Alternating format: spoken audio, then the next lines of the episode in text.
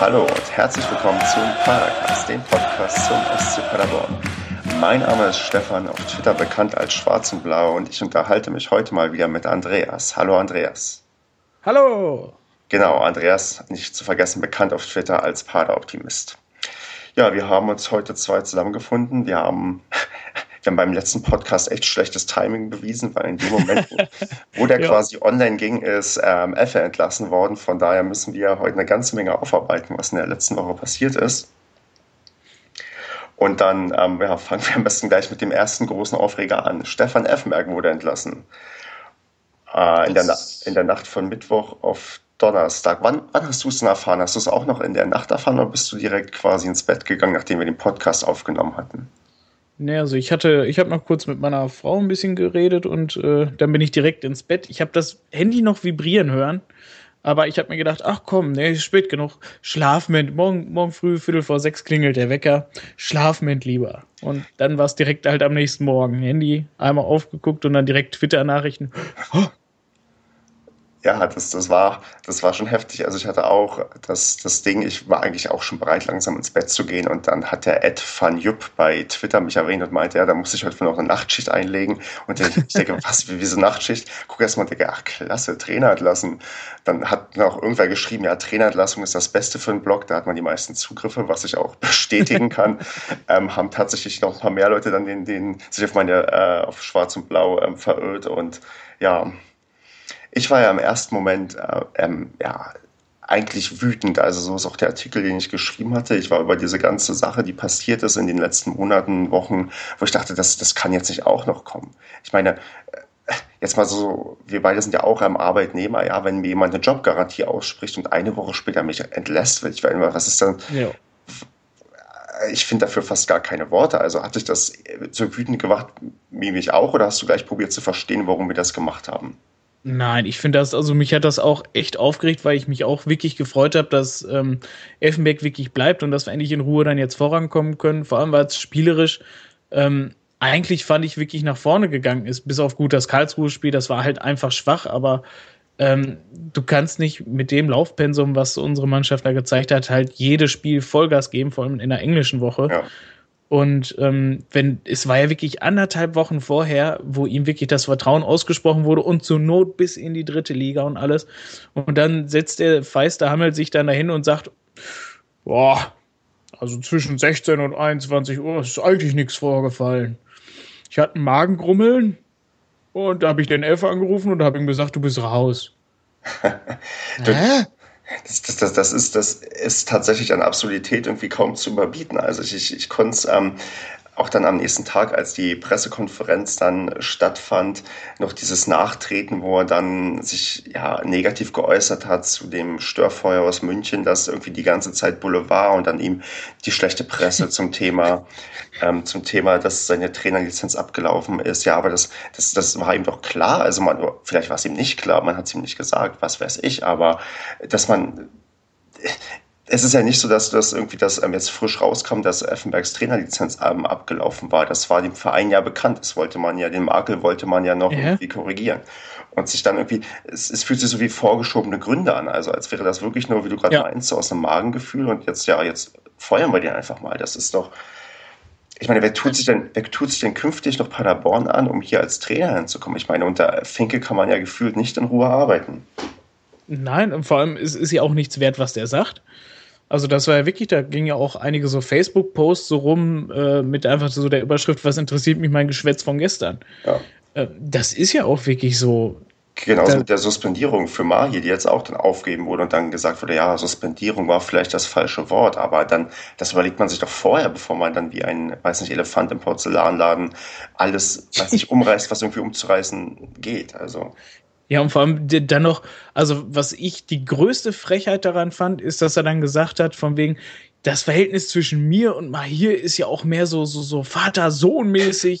Ja, richtig. Da dachte ich auch nur so, du hast doch wo die, du hast doch nicht mehr alle Latten am Zaun, hast du doch wo. Genau, erst verstoße ich meinen Sohn und dann hole ich ihn wieder zurück. Das, äh, ja, und, und dann noch großspurig mit von wegen, ja, wir sind doch so dicke miteinander. Und, und ja, wie mein Sohn. Ich habe ihm zwar nicht gesagt, warum ich ihn suspendiert habe, ich habe ihm auch nicht gesagt, dass das nicht für immer ist, aber wir sind ja eigentlich Vater-Sohn-mäßig. Ja, das stimmt, das ist echt, äh. die, das, das, ist echt die Höhe. Also man, man, man, man kann es fast gar nicht fassen, dass das, also, dass dieses ähm, Konstrukt die ganze Zeit so funktioniert hat, weil ähm, ja, ja. Finker hat ja jetzt auch in der, jetzt, es ist ja wirklich in dieser Saison, wo es so schlecht läuft, wirklich ganz oft aufgefallen, ja, wo er dann in der Halbzeit irgendwelche Bildinterviews gibt, wo man sich auch denkt, wie kommt man denn auf die Idee von Mallorca aus, in der Halbzeit von irgendeinem Spiel, ich weiß nicht mehr, was es für ein Spiel war, ob es jetzt ein mittelmäßiges, schlechtes oder gutes war, aber da irgendwelche Interviews zu führen, das ist, das das, das nervt mich so sehr. Ich kann es, weiß ich nicht. Wenn ich jetzt drüber nachdenke, werde ich wieder richtig wütend. Die Wut war ja, eigentlich schon also, einigermaßen abgebaut, aber ja. Ja, aber das, das verstehe ich total, weil es ist einfach so die, diese absolute Willkür und ähm, was ich finde, was richtig bei dieser PK rausgekommen ist, dass ähm, wir haben ja einen Aufsichtsrat und Pipapo, also ein Schickimicki haben wir ja. Aber man sieht ganz klar, dass wenn Finke was sagt, das wird gemacht, Bums aus.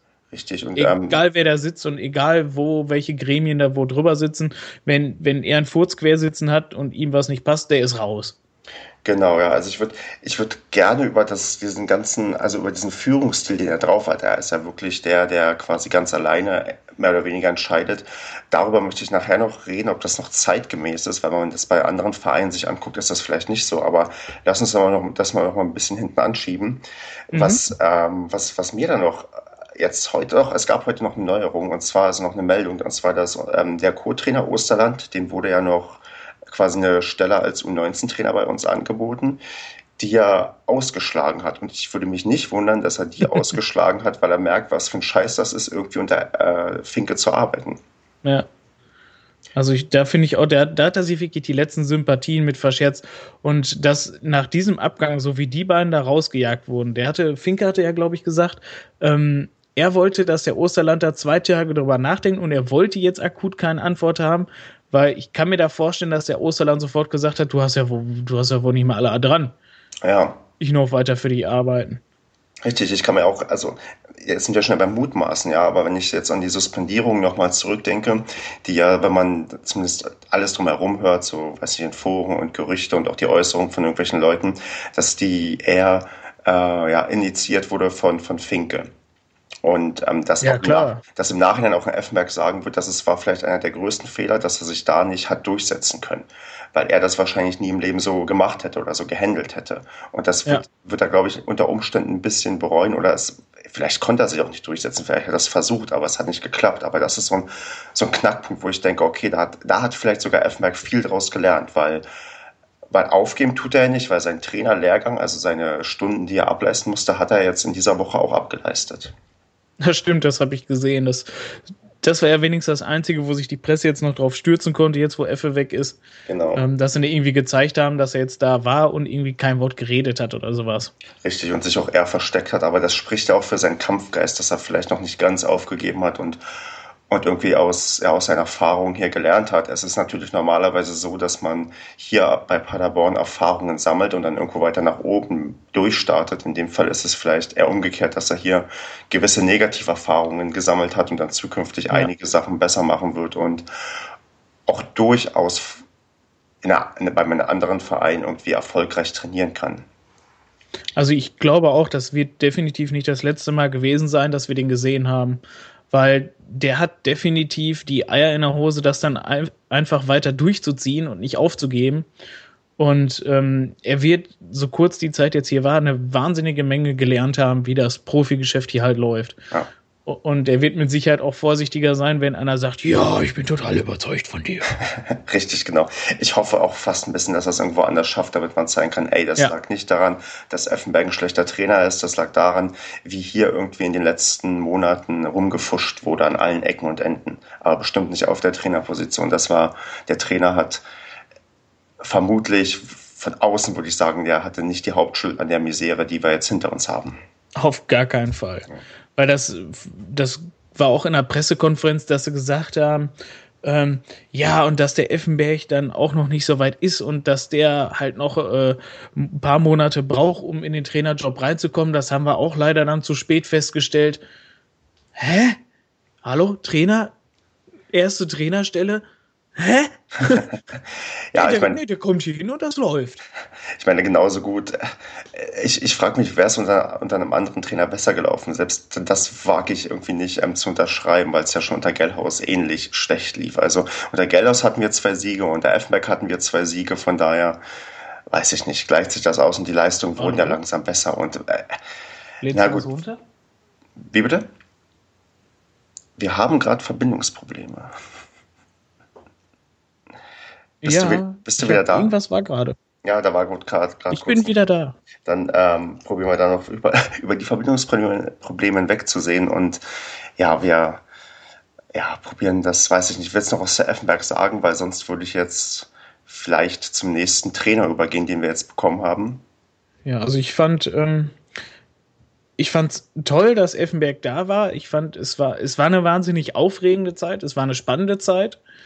Ähm, ich finde es echt schade, dass er geht, weil gut, es, es war klar, dass sich die Presse einfach auf den stürzt. Das, dafür ist er einfach zu prominent, dafür ist er auch wirklich vorher immer zu breit in der Presse gewesen. Das, und, Gute, das ähm, Gute daran ist ja eigentlich, dass man so auch vielleicht ein bisschen den ähm, Fokus von der Mannschaft weggenommen hat. Ich meine, man muss das mal so sehen. Wenn sich ja. alle auf den Trainer stürzen und der Trainer das aushalten kann und auch der Verein das aushalten kann, dann kann das durchaus auch positiv sein, weil was wäre denn, wenn die, wenn die Presse dann irgendwie, die hätte sich ja genauso gut auf unsere Stürmer stürzen können und sagen, ey, warum schießt der keine Tore? Die könnten ja Titel ja, mit, weiß nicht, ein Sturmversager wieder verpflichtet und was weiß ich. Also man kann da ja beliebig böse sein. So hat man das wenigstens ähm, theoretisch auf den Trainer gezogen. Also das war, das kann auch ein Vorteil sein, dass man sich nur auf den Trainer stürzt. Dass es dann irgendwie so eher boulevardesk ist und nicht irgendwie sich dann nicht um, um seine Fachkompetenz geht, ist er vielleicht nochmal besser, weil er ja sein, sein fußballerischer Sachverstand wurde ja in keinster Weise irgendwie großartig angezweifelt. Nee, also ich meine, wenn einer Ahnung vom Profigeschäft hat, dann ist es ja nun mal er. Richtig. Auch wenn es jetzt nicht in einer, in einer, Trainerposition ist, aber der hat genug mitgemacht und der weiß auch, wie man zu Erfolgen kommt. Ja. Und dass das jetzt innerhalb von ein paar Monaten in so einem Sauhaufen, den wir uns nochmal produziert haben in der letzten Saison und in dieser Saison, ähm, das ist doch kein Wunder. Wie soll das denn klappen, so von jetzt auf gleich? Ja. Tja, gut, jetzt müssen wir damit leben, dass er weg ist. René hm. Müller ist dafür jetzt auf der Trainerbank ab sofort. Ja. Kam nicht überraschend, oder? Also ja. ich, ich, hatte das schon damals irgendwann mal auch vertwittert, dass ich davon ausgehe, wenn Effenberg fliegt, dann kommt René Müller. Und ja, was, was meinst du dazu? Ja, gut, es war da im Moment, weiß nicht, wen willst du sonst holen, im Moment den, den den Falschpark-Peter, äh, keine Ahnung, oder alle Graupen, die sie jetzt halt in der zweiten Liga rausgeschmissen haben. Pff, da war René Müller grundsätzlich, der springt halt ein, wenn wir den Trainer entlassen. Ja. Wer soll es sonst machen? Richtig. Und ähm, was, was, was ich finde, was sehr untergegangen ist, irgendwie, also was ich gar nicht so bewusst wahrgenommen habe in der PK, ähm, dass der wirklich fest als Cheftrainer bis zum Ende der Saison ja wirklich angestellt sein soll. Ja, weil ich vermute, aber auch das liegt daran, wir haben jetzt noch neun Spiele übrig.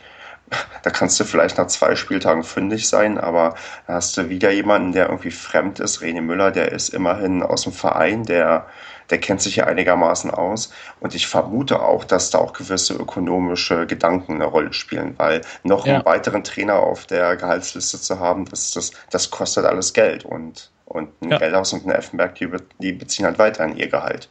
Ja. Und man kann davon ausgehen, so ein Feuerwehrmann wie Peter Neururer, der ist nicht billig. Also der wird sich das einiges an Schmerzensgeld kosten lassen, sich ähm, irgendwie sowas anzutun. Deswegen war es irgendwie auch gefühlt die einzig logische Entscheidung, weil er, er, er hat schon mal gemacht, ähm, René Müller hat schon mal für zwei Spiele auch auf der, auf der Bank gesessen und ja, noch den, jetzt nicht den Klassenhalt gesichert, weil das war fast unmöglich, irgendwie noch abzusteigen. Aber damals, als Stefan Schmidt entlassen wurde, hat er auch für zwei Spiele übernommen. Im Unterschied zu, zu, zu heute hat er damals das erste Spiel sogar gewonnen. Und klar, ist das, ja, die, weiß ich, die, zumindest die einzig vernünftige und brauchbare Lösung. Also was anderes wäre mir wahrscheinlich auch nicht eingefallen. Also vor allem halt für die, wie du schon gesagt hast, für die Kürze der Spiele. Also es waren ja, gut, es waren zwei Tage später kam das nächste Spiel und jetzt hat man noch neun Spiele wen willst du da holen, der jetzt groß noch was reißen kann? Da hätte ich jetzt auch wirklich den Müller genommen, gesagt, so, hör mal, mach das jetzt bis zum Ende der Saison. keine Ahnung, was bei rumkommt. Wahnsinnig viel anders machen kann man jetzt ja nicht. Vielleicht bringst du einfach noch mal ein bisschen neuen Schwung rein. Ja. Und ähm, dann sucht man halt im Sommer, je nachdem, für zweite, dritte Liga, muss man dann schauen. Richtig. Er bringt jetzt vielleicht einen Schwung rein, aber man erhofft sich ja jetzt auch ein bisschen die Ruhe, dass die reingebracht wird. Was meinst du, wird das gelingen oder wird man, wenn man jetzt theoretisch, also wenn das jetzt nicht sofort greift und wir, weißt du, mit Hängen und Würgen gerade so an den, am rettenden Ufer dranbleiben, aber jetzt nicht plötzlich eine Siegesserie starten, dass wir dann von den Medien vielleicht noch mehr, weiß nicht, Störfeuer bekommen, dann nicht vielleicht auf bezogen auf den Trainer, sondern dass man wirklich auf die Spieler irgendwie jetzt nicht drauf geht, aber dann noch irgendwie eklatant, eklatanter kritisiert oder was meinst du, was erwartet uns im, in, weiß nicht, im, im schlechten Fall, dass es irgendwie nicht bergauf geht? Ähm, ich glaube, wenn es nicht bergauf geht, dann haben wir richtig Unruhe, aber von innen. Mhm. Also ich glaube, dann sind wirklich Fans und alles, die sind komplett aufgebracht gegen Finke. Weil das hat man direkt schon nach der PK beim letzten Spiel gesehen, da mit dem ganzen Vorstand rausrufen und mit den Spruchbändern. Richtig, ähm, genau. Wenn es jetzt sportlich nicht läuft, dann wird das definitiv krasser kommen. Also da werden definitiv dann noch härtere Seiten aufgezogen werden. Genau, weil es ja irgendwie dann die einzige Stelle ist, an der wir noch nichts getan haben. Das ist quasi in der, man, dann, dann sprechen wir das gleich mal an, ähm, während des letzten Spiels gegen Kräuter Fürth gab es ganz, ganz viele Spruchbänder auf der Südtribüne, wo halt ähm, ja, der Vorstand rausgefordert wurde. Es wurde auch ganz laut ähm, ja, skandiert von auch von der größeren Teil, vom größeren Teil ähm, der, der Fans, die äh, regelmäßig supporten. Also da ist wirklich eine Menge Unruhe da auf, den, auf der Tribüne gewesen. Ja. Und das, das, ja, das ist natürlich ja, ganz, ganz schwierig, weil klar, man ist irgendwie bestrebt, zusammen zu, zusammenzuhalten, weil das wurde auch in der anschließenden Pressekonferenz nach dem Spiel von René Müller irgendwie gefordert, angesprochen auf die, auf die äh, Vorstand-Rausrufe, aber ich verstehe schon, dass man seinen Unmut irgendwie äußert, weil wer ist, wer ist sonst an der Misere schuld? Es ist bestimmt, ja, es ist, es ist, es sind die Führungspositionen, weil die einen furchtbaren Kader zusammengestellt haben, ja. in Anführungsstrichen furchtbare Trainer geholt haben, was ich nicht glaube, aber es hat halt irgendwie nicht gepasst.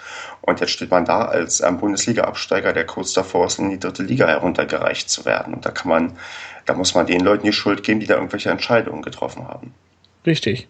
Also das sind mit Sicherheit keine einzelnen Spieler, sondern das sind die, ähm, die nicht geguckt haben, was mit anderen Bundesliga-Absteigern passiert ist, die so einen kurzen Ausflug in der ersten Liga gemacht haben, meinten, sie sind was Besseres und einen kompletten Durchrausch gemacht haben. Ja. Das, wir sind mit Sicherheit nicht der Erste, dem das passiert ist. Und da finde ich, hätte man sofort gucken müssen, wie man sowas verhindert oder was die anderen falsch gemacht haben, ähm, dass denen das passiert ist. Und das ist definitiv nicht passiert. In ja. keiner verantwortlichen Position.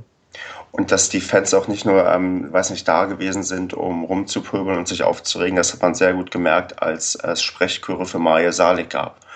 Den man das war schön, ja. Noch vor der Einwechslung, die vielleicht ein bisschen spät kam, aber noch vor der Einwechslung gab es halt Sprechchöre und als er dann eingewechselt wurde auch.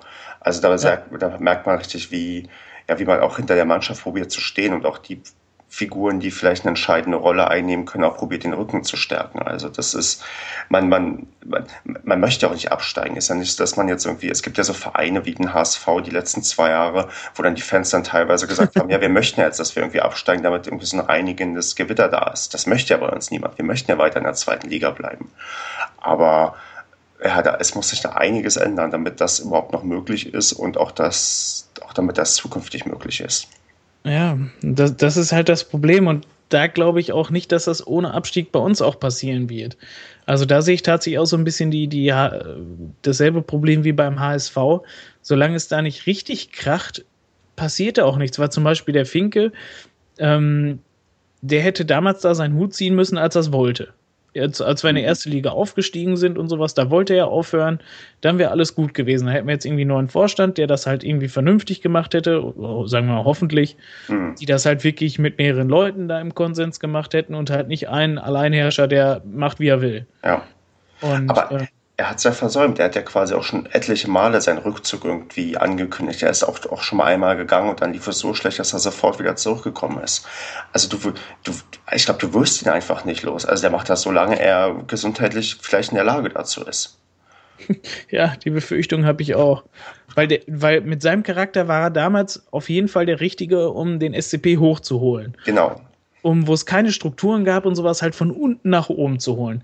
Da, dafür ist er der Richtige, aber halt nicht für das zu halten, was wir jetzt haben, beziehungsweise wirklich auf dieser professionellen Ebene, äh, auf die wir uns jetzt so langsam halt wirklich zubewegen, das zu halten. Da ist er nicht der Richtige für. Ich meine, ich frage mich, wofür etablieren wir Gremien wie den Wirtschaftsrat, der bei der letzten Mitgliederversammlung irgendwie neu beschlossen wurde und was macht er? Also der wird ja wirtschaftlich irgendwie beraten und das war auch so ein bisschen die Vorbereitung, okay, wir holen uns hier neue Leute irgendwie in den Verein, die Expertise in gewissen Punkten haben, aber es ja. passiert nichts. Also es ist nach wie vor, dass einer alleine irgendwie bestimmt und ja, und, wir, und man steht am Ende da und wundert sich, dass das irgendwie komplett schief geht. Ein Mensch alleine, gut.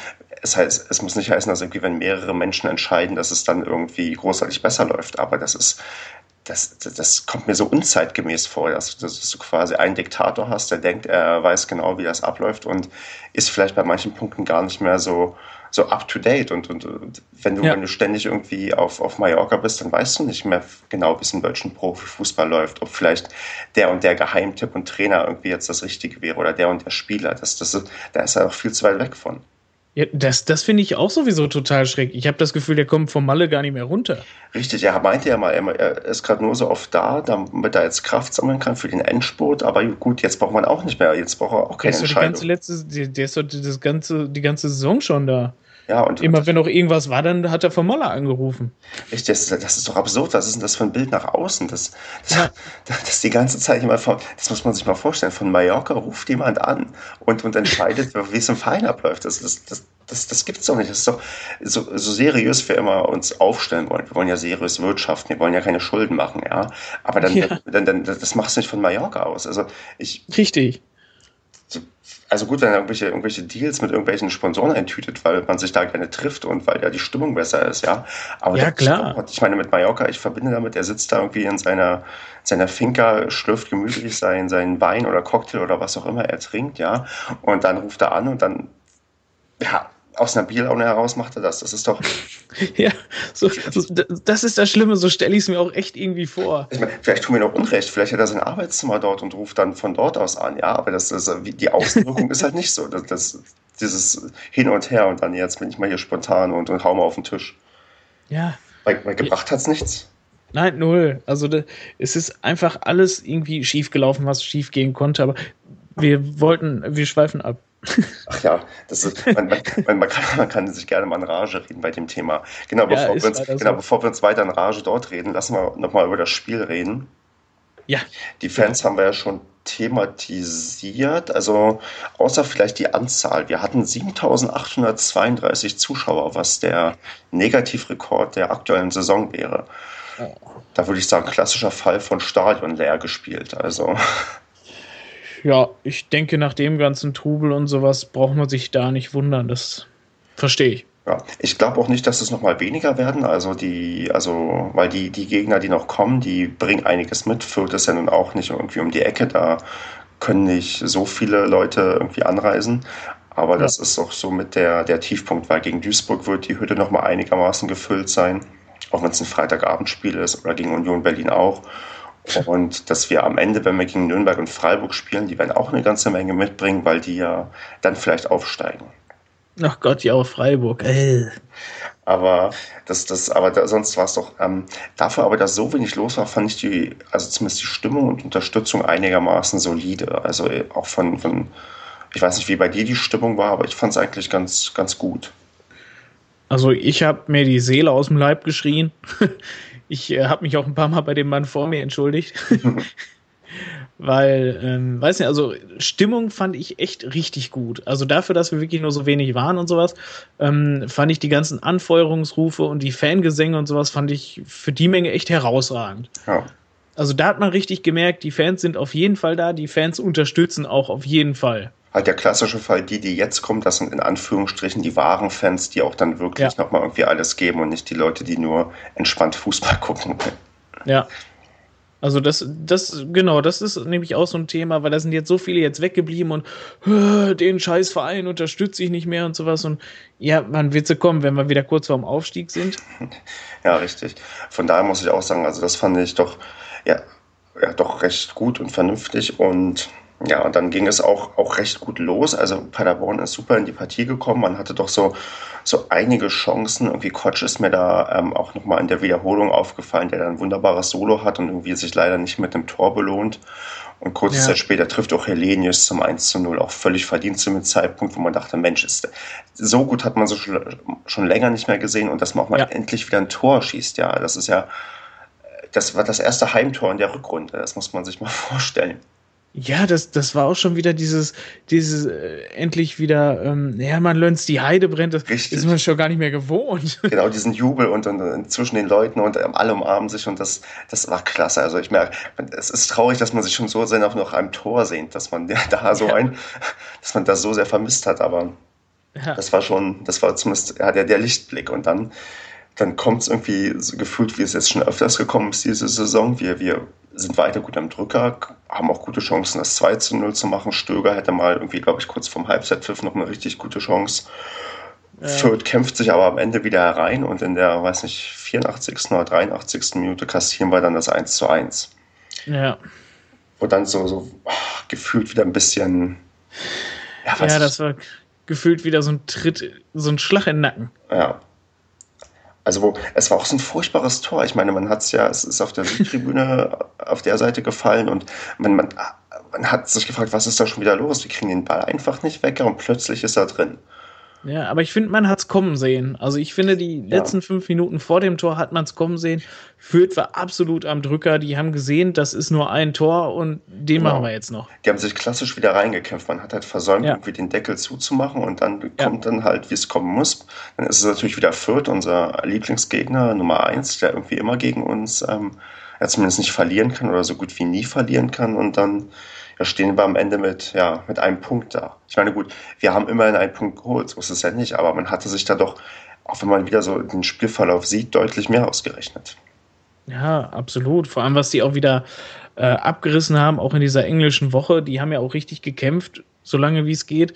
Ich habe es im Stadion, muss ich äh, gestehen, habe ich es anders gesehen. Da habe ich nach der 30. Minute ähm, ganz viel gesehen, dass sie einfach nicht mehr nah genug am Mann sind und äh, dass da alles schon wieder so ein bisschen dieses sich einschleicht, weswegen wir halt die ganzen anderen Spiele verloren haben. Hm. Und da ganz krass so ab fünf Minuten ungefähr vor dem Gegentor, dass wir wirklich gar keine Schnitte mehr hatten, dass man wirklich gemerkt hat, so alles klar, das, hier fällt gleich noch ein Tor. Ja, was meinst du denn, hat man irgendwie, also ich hatte ja vorhin schon angesprochen, dass man mal hier recht spät eingewechselt hat, und zwar in der 85. Minute, als dann das 1 zu 1 gefallen ist. Was hättest du denn gemacht? Also hättest du vielleicht gerne nochmal offensiv gewechselt? Also jetzt nicht vielleicht ähm, offensiver, sondern vielleicht Offensive gegen Offensive, damit man vielleicht noch das, das 2 zu 0 schießt? Oder meinst du, das war, das war richtig, so erstmal darauf zu warten, dass erstmal kein Tor fällt und darauf bedacht zu sein? Ja, das ist schwierig. Also den Wechsel fand ich grundsätzlich zu spät. Ich hätte allerdings nicht offensiv gewechselt, weil ähm, wir brauchen nicht noch mehr Stürmer an der Spitze, die eh keine Bälle kriegen. Ähm, da hätte ich defensiv, de definitiv defensiv gewechselt. Ähm, und vor allem hätte ich, ich hätte den Krause für ähm, Vidra eingewechselt. Ah, okay. Weil ich denke, das wäre der Richtige dann noch gewesen, dass der hinten nochmal alles abräumt, dass solche Pässe, die dann weiter nach vorne kommen, erst gar nicht mehr durchkommen. Hm.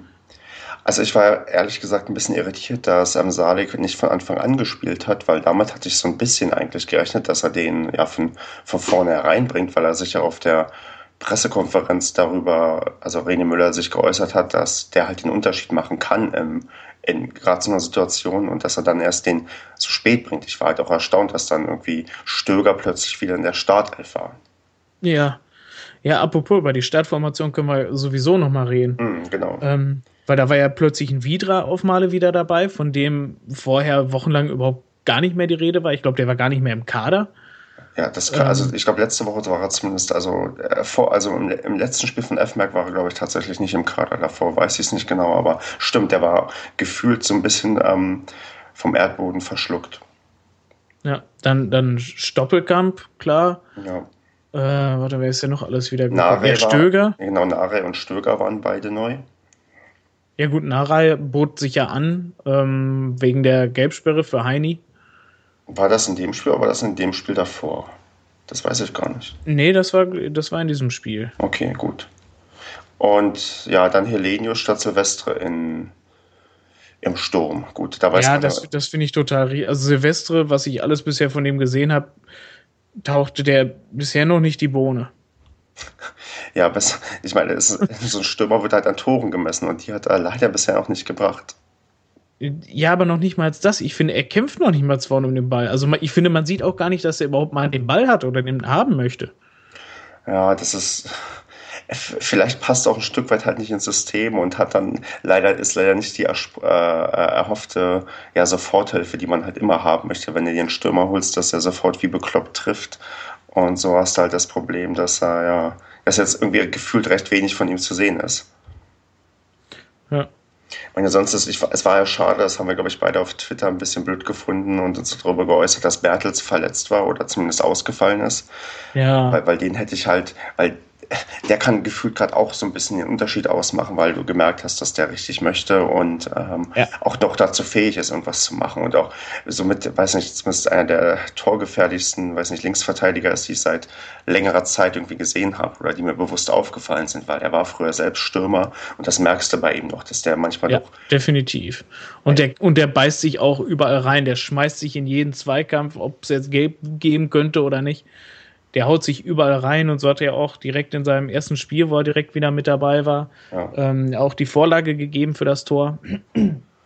Also, ja. Indem er sich da wirklich dann einfach vor dem Verteidiger wirklich vorgeschmissen hat, mit der Brust abtropfen lassen hat. Und ich weiß gar nicht mehr, wer es war, äh, Helenius oder wer, der dann das Tor gemacht hat. Mhm, also genau. der finde ich, finde ich echt schade, dass der nicht da war. Obwohl ähm, zum Beispiel ein Stöger, der jetzt auch wieder mit drin war, ähm, der hat ein gutes Spiel gemacht. Der ist dafür, dass er vorher wirklich immer so blass war, der hat ja. ein gutes Spiel gemacht. Ich, ich war noch ein bisschen erstaunt, dass man auch noch Marcel Zheng ähm, auf der Bank hat und dass der auch eingewechselt wurde für Kotsch. Ich meine, Kotsch war vermutlich äh, platt, als der ausgewechselt wurde, weil er, wie, wie man ihn so kennt, er läuft viel und schnell und dann kannst du halt irgendwann nicht mehr. Aber dass du dafür dann so ein, nach, einem, nach dem Ausgleich dann Zheng bringst, das hat mich ein bisschen gewundert. Ja, also find, das finde ich auch eine vollkommene ähm, Fehlanwechslung. Das, das weiß nicht, hängt vielleicht ein bisschen damit zusammen, dass René Müller und Marcel Jenk schon gemeinsam für Paderborn gespielt haben. Ich habe vorhin mal im, ich sag mal im Archiv gekramt. 2006 hatte Paderborn in Burghausen äh, gespielt. Da gibt es noch ein Video auf YouTube. Und damals hatte ähm, Jenk die Vorlage für Müller zum 1 zu 1 gegeben. Schön. Also gut, der eine ist jetzt auf der Bank als Trainer, der andere spielt halt, aber das ist so, ich vielleicht hält er noch hohe Stücke von ihm, weil er ihn halt noch irgendwie auch noch kennt, wie man zusammenspielt. Also vielleicht, vielleicht ist das der Grund, warum er jetzt plötzlich auf der Bank sitzt. Meine gut, ja, er, ist, er ist halt ein erfahrener möglich. Spieler, aber das, das hat er halt jetzt irgendwie nicht so das, was man sich von ihm erhofft hat. Das ist halt die, die ganze Saison nicht eingetreten und aber was ist die Frage, was hast du sonst noch für Alternativen? Also ein Uali ist wieder komplett verschwunden, der ist auch, glaube ich, schon ewig nicht mehr im Kader gewesen. Die, ich meine, irgendwann war der ähm, Effenberg vor, weiß ich nicht, zwei, drei, drei oder vier Spielen war der mal nicht in der Startelf sogar. Und ähm, aber das, aber er ist irgendwie doch gefühlt, weiß nicht, ganz, ganz weit weg. Der ist seitdem er irgendwie im ja. Paderborn spielt, immer nur so, so Backup gewesen, stand manchmal ganz überraschend in der Startelf.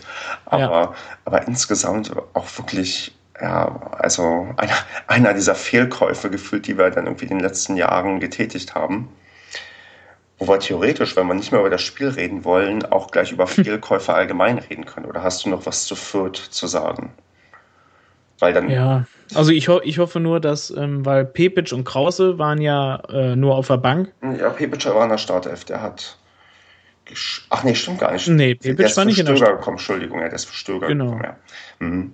Da hoffe ich, ähm, dass weil ich finde, die beiden haben sich etabliert. Ja gut, Krause hat sich jetzt noch nicht etabliert, aber ich finde, Pepic ähm, hat ganz klar gezeigt, dass er definitiv ein Kandidat für Startelf-Einsätze ist und zum Teil definitiv bessere Spiele machen kann in schweren Situationen als ein Stöger oder zum Teil auch als ein Stoppelkamp. Ähm, da hoffe ich, dass die jetzt nicht wieder unter Müller in der Versenkung verschwinden. Ach, ich glaube es nicht. Ich meine, immerhin waren sie ja beide auf der Bank. Pepic hat auch ein paar Minuten gespielt und er hat noch für Stöger gebracht. Das wird vielleicht so ein, ich weiß nicht, Kopf an Kopf Rennen sein zwischen beiden, wer dann vielleicht besser trainiert und da wird sich dann Müller die bessere Option aussuchen. Also ich glaube schon, dass, dass die noch hinreichend berücksichtigt werden. Da gehe ich eigentlich, eigentlich fest von aus. Ich hoffe es. ich, ich, hoffe es auch. Also, es ist mir fast egal, wer spielt. Hauptsache, wir halten irgendwie die Klasse. Aber da bin ich ja bin ich gespannt, wie, ja, wie da das Geheimrezept sein wird. Ja, das 13. Spiel ohne Sieg, das hatten wir dann irgendwie dann jetzt hinter uns. Wenn wir jetzt noch ein Spiel dranhängen, dann haben wir einen neuen Saisonrekord, also einen neuen Vereinsrekord aufgestellt, was das angeht. Da hoffe ich, dass wir ja, vielleicht beim nächsten Spiel da reden wir gleich noch drüber, was wir uns fürs nächste Spiel erhoffen. wir reden erst noch, weil ja. es, ging ja, es ging ja munter weiter mit, äh, mit, mit, mit Beurlaubung oder, oder Kündigung, wie man es auch nennen möchte. Und zwar am Wochenende nach dem Spiel kam noch die Meldung, dass Michael Born ab sofort ja, beurlaubt ist und nicht mehr die ja, Verantwortung dafür hat, welche Spieler wir verpflichten. Ja. Kam das, also das, für mich kam es in der Form überraschend, weil ich habe gedacht, wir wollten Ruhe reinbringen, aber anstatt Ruhe reinzubringen, feuern wir einfach den nächsten. Ja, und vor allem den nächsten wichtigen halt. Also was heißt wichtigen? Klar, er hat sich um die ganzen Spieler äh, gekümmert, aber ähm, das ist kein Verantwortlicher gewesen. Also zum Beispiel, wenn der Finke, ich weiß nicht, ob es dazu irgendwie offizielle Statements gab oder so, dass er irgendwie den Fans nachgegeben hat, die halt am Samstag irgendwas gebrüllt haben mit Vorstand raus.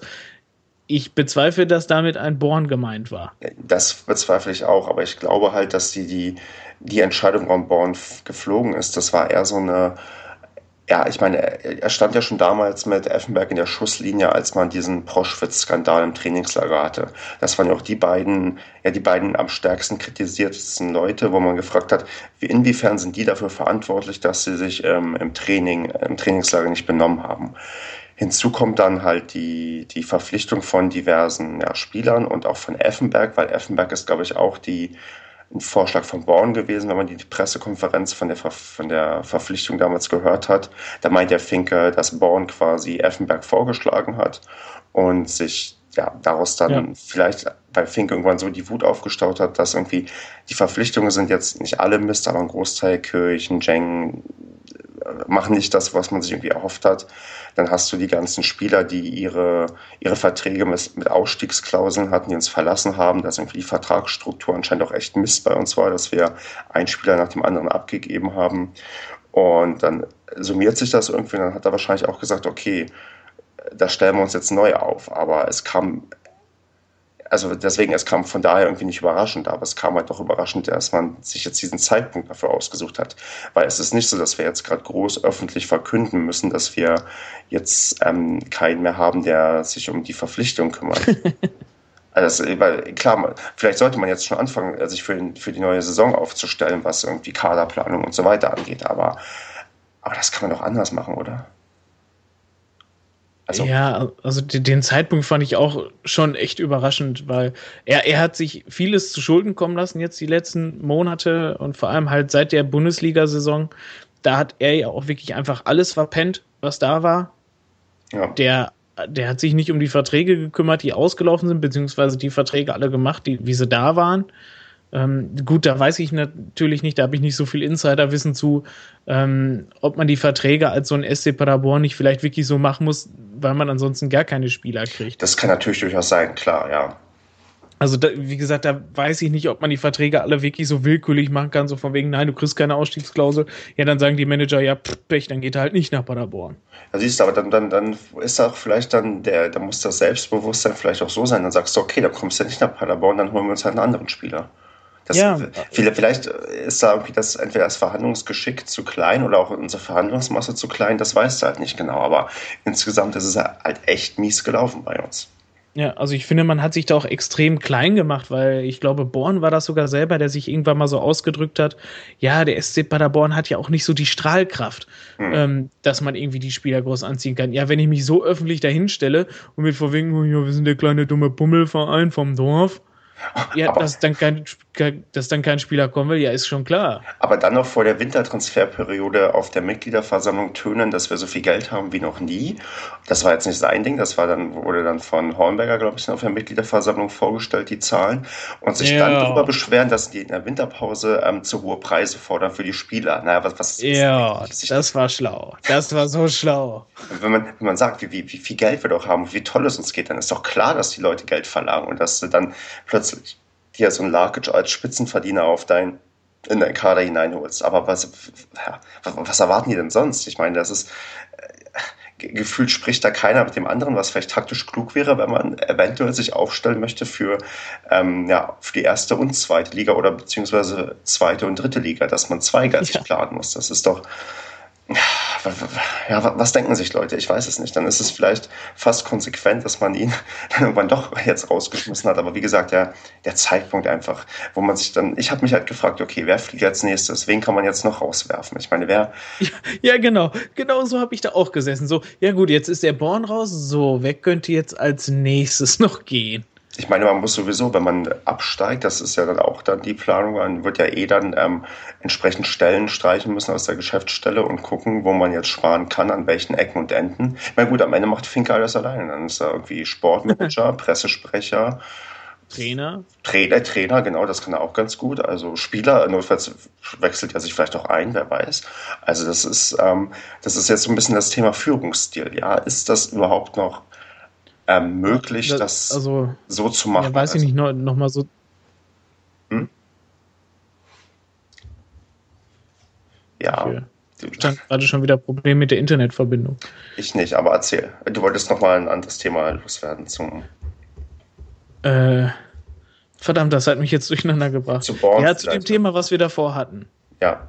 Äh, äh, zu Born. Ähm, also dass er gegangen ist, finde ich grundsätzlich nicht verkehrt, weil das ist, ähm, das sind so viele alte Leute, die da alle schon so lange sitzen und die sich etabliert haben, wo der SCP wirklich ein kleiner Dorfverein war, die jetzt aber immer noch da sitzen und in den in Anführungszeichen großen SC Paderborn managen, der denen definitiv entwachsen ist.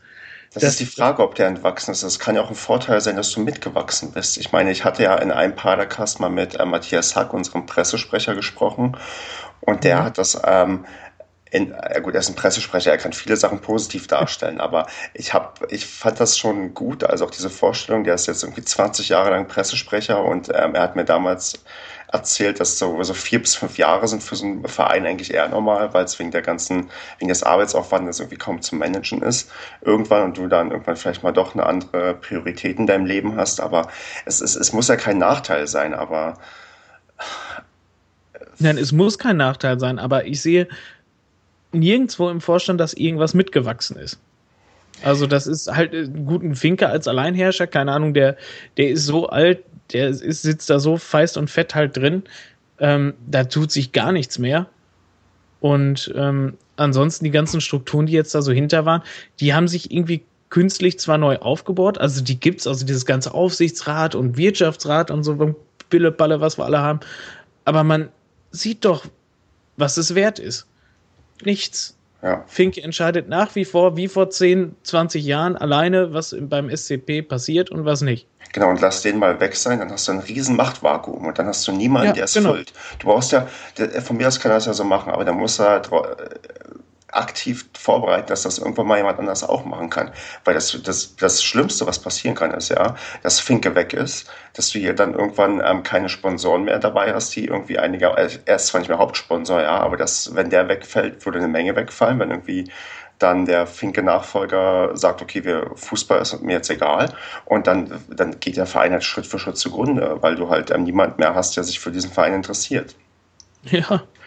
Und ähm, ob dann irgendwie, wenn du dann im Wirtschaftsrat, weiß nicht, ähm, einen Politiker drin hast, der, was weiß ich, für, ich weiß nicht, wie gut seine Connections sind zu irgendwelchen potenziellen Sponsoren, die in Fußball investieren wollen. Das ist, das ist, das, das erschließt sich mir nicht ganz, das Gesamtkonzept. Also klar, offensichtlich will er da irgendwas aufbauen, aber gefühlt wird da nichts aufgebaut. Gefühlt gibt es niemanden, der, der irgendwie auf, auf gleicher Ebene irgendwie agiert und ja, Finke macht das halt so lange, bis er umfällt und, und das ja. geht dann entweder gut oder nicht gut. Ja, also ich weiß, vielleicht hat es ja auch einfach nur die Außenwirkungen, aber es macht ja auch einfach nicht den Eindruck, als wenn ähm, irgendwer im Hintergrund halt noch was zu genau. sagen hat. Ob jetzt so ein Aufsichtsrat oder Wirtschaftsrat halt irgendwas überhaupt entscheiden darf. Hätte genau, hätte er jemand, der so zumindest in Ansatzweise gleichberechtigt ist oder irgendwann mal gleichberechtigt sein soll, dann würde es ja vielleicht jemanden geben, der sagen würde, ey Wilfried, du kannst hier nicht in der Halbzeitpause unbedingt mit der Bild telefonieren. Dann würde es ja. ja vielleicht mal jemanden geben, der ihm das auch ernsthaft sagen würde und der würde vielleicht auch auf den hören, wenn er wirklich was von dem hält und sich denkt, okay, der kann den Verein irgendwann genauso gut führen wie ich, dann würde er auch auf diesen Menschen hören. Aber diesen Menschen gibt es vielleicht gar nicht. Ich, ja, das, das genau. ist, und das ist ein bisschen gruselig, dass das so ist. Also das können wir leider auch nicht lösen, aber vielleicht hört er uns am Podcast und, und nimmt sich das zu Herzen, was wir hier sagen. Ja, das ist, das ist halt alles richtig rausgekommen jetzt bei der Pressekonferenz. Weil er hat sich einen Scheiß zusammengelogen, da, da bluten einem die Ohren. Richtig, genau. Das ist alles so, ja, ich, ich sammle mir die Begründung so zusammen, wie sie gerade passen und dann am ja. Ende.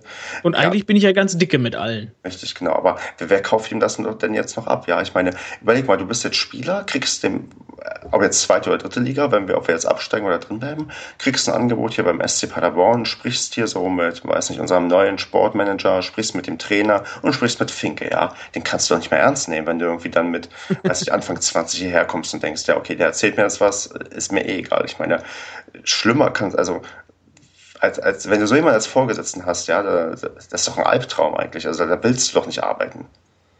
nee, wirklich nicht. Vor allem, wenn du jetzt so mitgekriegt hast, was jetzt so passiert ist.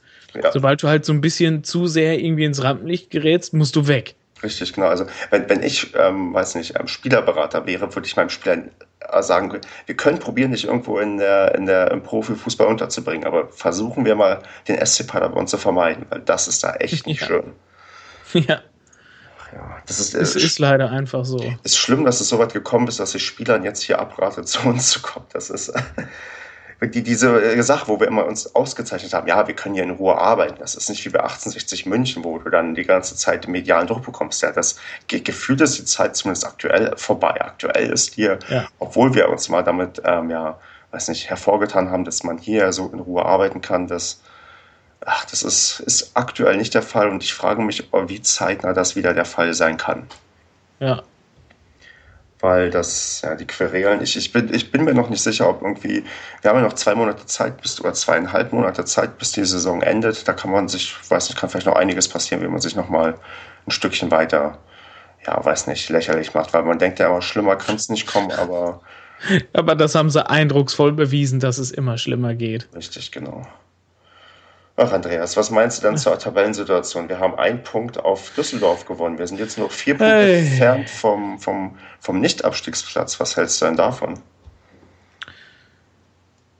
Ja, es ist schwierig. Es, einerseits sind es noch neun Spiele. Es sind prinzipiell noch 27 Punkte. Aber wenn ich auch sehe, was, was, was 1860 jetzt plötzlich auf Male abfeiert. Genau, drei Spiele in der englischen Woche, neun Punkte. Das ist schon enorm. Das ist, weißt du, die haben vorher die ganze Saison über zweimal gewonnen, ne? Und jetzt in der englischen Woche dreimal hintereinander. die haben nur darauf gewartet, uns richtig dann auszuwischen. Jo, die haben, die haben wirklich darauf gewartet, so, komm, wann können wir es richtig in den Pfanne hauen?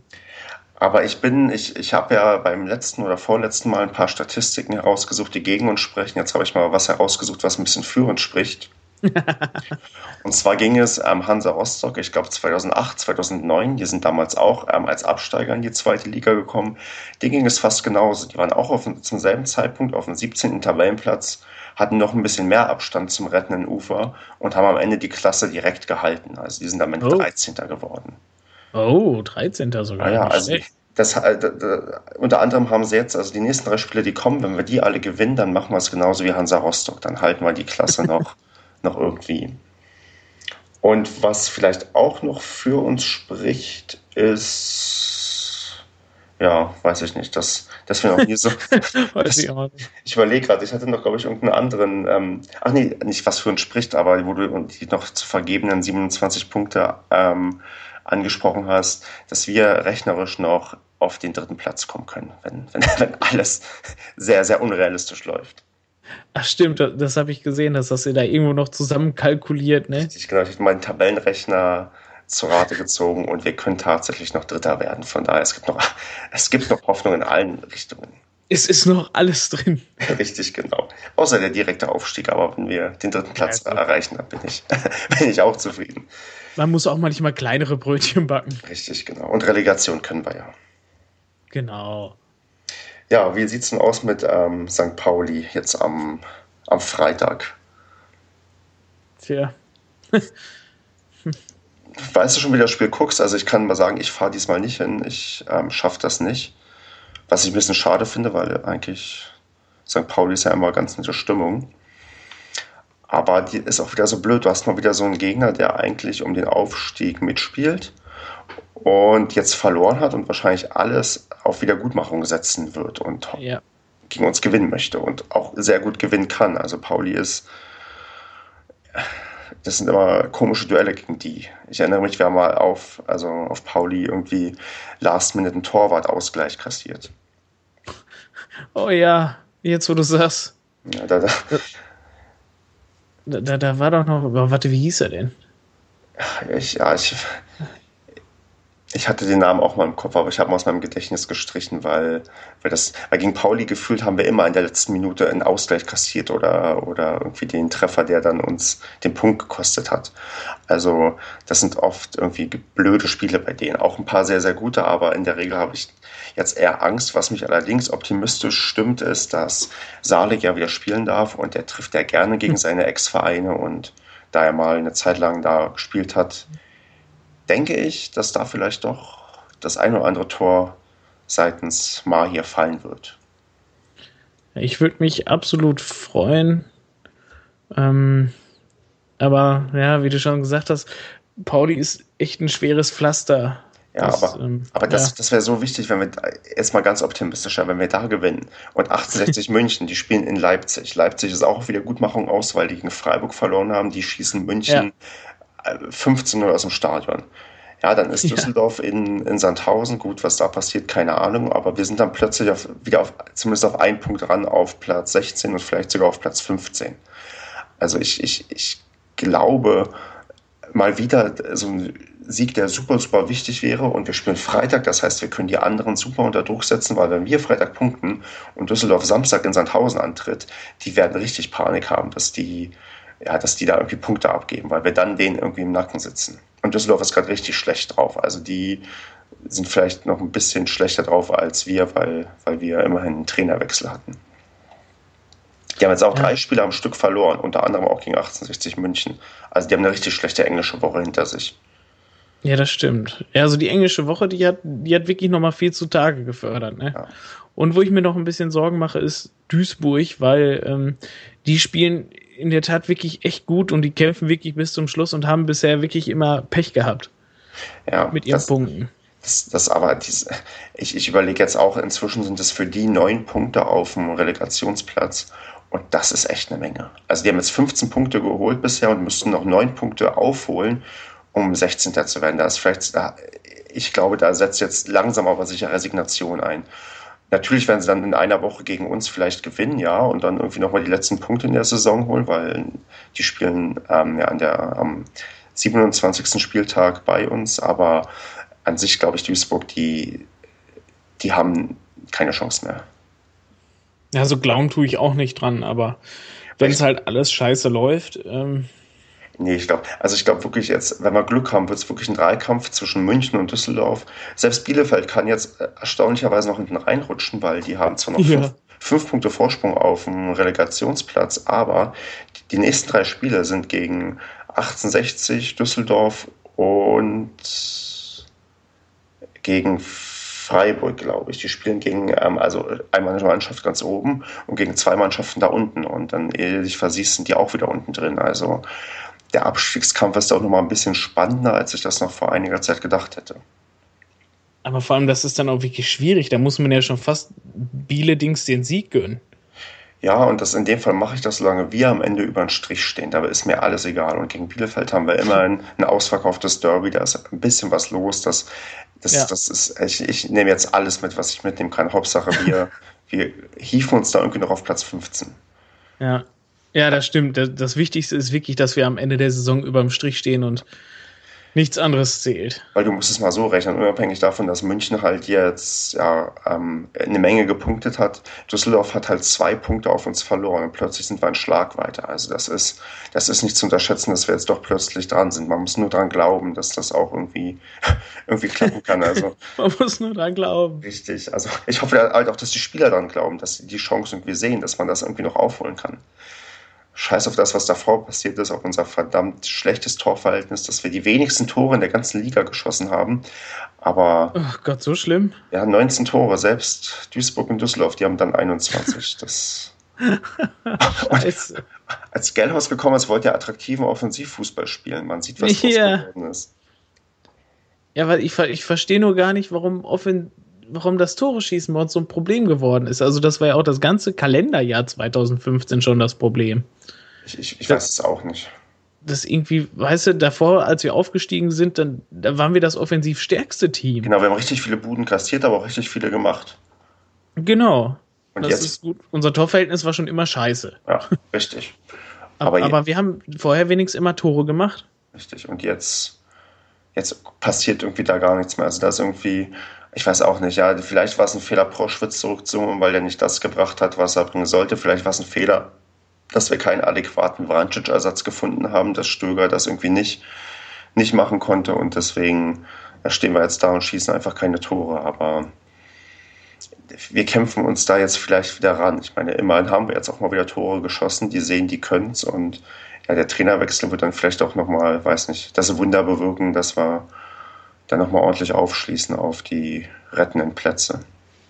Ich sag mal, möglich ist das. War ja auch jetzt im letzten Spiel, dann hat man ja auch super gesehen, wir hatten ja, weiß ich nicht, vier, fünf, hundertprozentige Chancen. Hätten wir davon nur ein oder zwei mehr genutzt, dann wäre scheißegal gewesen, ob Fürth jetzt nochmal getroffen hätte. Weil ja. die Chancen waren, waren einfach schon wieder da. Richtig. Aber Was? man trifft dann ja einfach nicht. Was ist denn dein Tipp für, für Pauli? Erstens, also für das Spiel gegen St. Gegen, äh, St. Pauli. Erstens, ähm, wer, welche Stürmer haben wir in der Startelf? Und zweitens, wie hoch gewinnen wir? du bist der Pader-Optimist, du musst mir, du, ich gehe davon aus, dass du mir einen Sieg ansagst. Wenn nicht, dann, dann weiß ich auch nicht, was ich tippen soll. Ich, äh, ich könnte mir vorstellen, es wird wieder ein torreiches Spiel. Ähm, ich könnte mir, also kassieren müssen wir grundsätzlich Tore. Ich weiß jetzt nur nicht, ob wir ein oder zwei kassieren. Ähm, ach komm, ich bin einfach mal mutig und sag äh, 1 zu 3. Und welcher Stürmer steht in der Startelf? Oder welche Stürmer? Hm, also ich könnte mir vorstellen, dass wir vielleicht dann wieder ein 4-4-2 haben und ähm, dass Salik und Helenius vorne drin stehen. Hm. Interessante Kombination, die hatten wir, glaube ich, noch gar nicht. Ich sag dir. Äh, ich sag dir, ich, ich tippe mal auf was anderes. Ich sag Salik und Silvestre und Salik eher als Spielmacher als, als Stürmer. Und wir gewinnen. Ach nee, ich, nee, gewinnen wir. Nee, ich habe heute alle ich habe heute alle Spiele getippt für den Rest des, der Saison und ich glaube, ich habe 1 zu 1 getippt und, und Salek schießt das Tor. Und wir schießen das in den letzten, also das ist, das ist garantiert, wir schießen das in den letzten fünf Minuten und haben endlich mal das Gefühl, nicht, dass wir Last Minute einen Nackenschlag kassieren, sondern dass wir Last Minute gefühlt noch gewonnen haben, auch wenn es nur ein Punkt ist. Und Düsseldorf und München verlieren auch noch. So. So, wie sich das gehört. Und dann sind wir ein Punkt hinter Platz 15. Ne, dann sind es immer noch drei, aber weil wir nur unentschieden spielen, äh, in, meiner, in meinem Szenario, aber. Ach ja, so ja, in deinem Pessimisten-Szenario. In, in, deinem äh, Szenario natürlich haben wir dann nur noch einen Punkt auf, ja, auf den, auf den rettenden Platz. Okay, also tatsächlich wird die Welt danach wirklich ja schon anders aussehen, ne? Richtig. Und wir spielen auch noch gegen München. Also es wird, es ist noch, es ist ja noch längst nichts verloren, so ist es ja nicht, aber es, es muss jetzt endlich mal wieder ein Sieg her. Ich habe keine Lust mehr darauf zu warten, dass wir endlich mal wieder gewinnen. So, 24. Ja. Oktober ist der letzte Sieg gewesen und das ist echt lange her. Das sind das jetzt. ist echt krass. Das ist, also das ist auch vom Gefühl her, das ist wirklich Ewigkeiten her.